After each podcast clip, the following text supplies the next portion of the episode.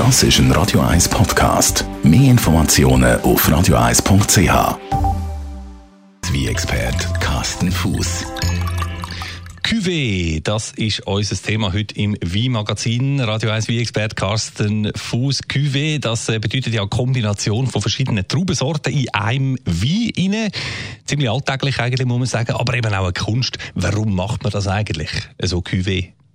Ja, das ist eigentlich ein äh, großes Thema im Wein. Kombinationen, Mischungen, wenn man so will. Komponenten verschiedener Rebsorten. Und die tut man zusammenführen, um ein besseres Gesamtergebnis zu bekommen. Wenn man so ganz nüchtern wird, mal erklären.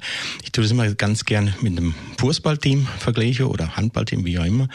Ähm, es besteht auch nicht nur aus äh, elf Spielern, wo alle im Sturm spielen oder in der Verteidigung, sondern es sind verschiedene Spieler, wo verschiedene Charaktereigenschaften mitbringen. Genau gleich ist es eben auch beim Wein. Wir haben Trubesorte, die haben dunkle Farbe. Dann gibt es eine andere Sorte, die hat vielleicht mehr Syri oder mehr Gerbstoff. Und die andere Sorte bringt aber mehr Körper, sprich Alkohol und Frucht und Arome.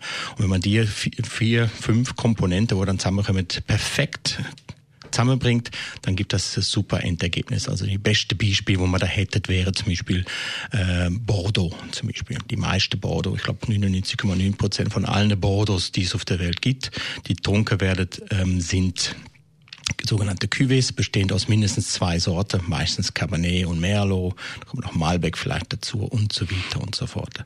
Also das sind oft sehr gute Weine. Es hat aber auch Zeiten gegeben, wo Cuvée verpönt sind. Da hat man gesagt, das sei so zusammengepanschtes Zeug, oder?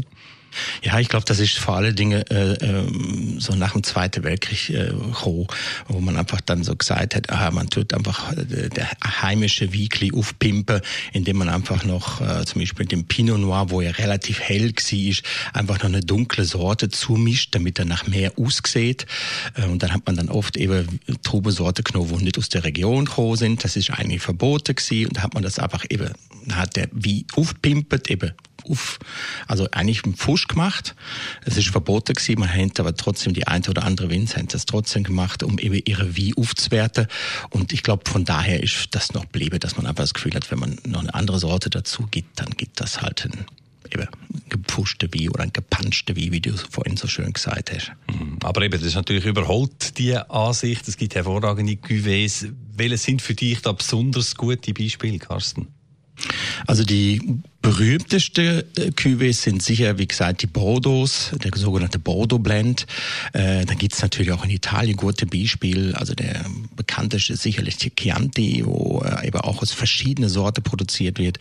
Dann gibt's in Frankreich noch andere Beispiele, in Côte d'Iron zum Beispiel, wo Syrah und Grenache oft miteinander küvettiert wird.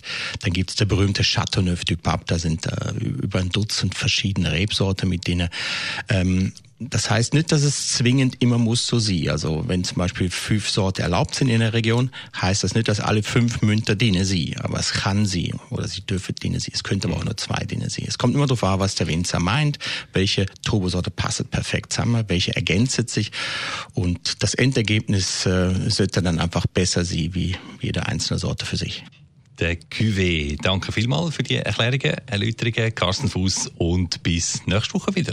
In Vino Veritas auf Radio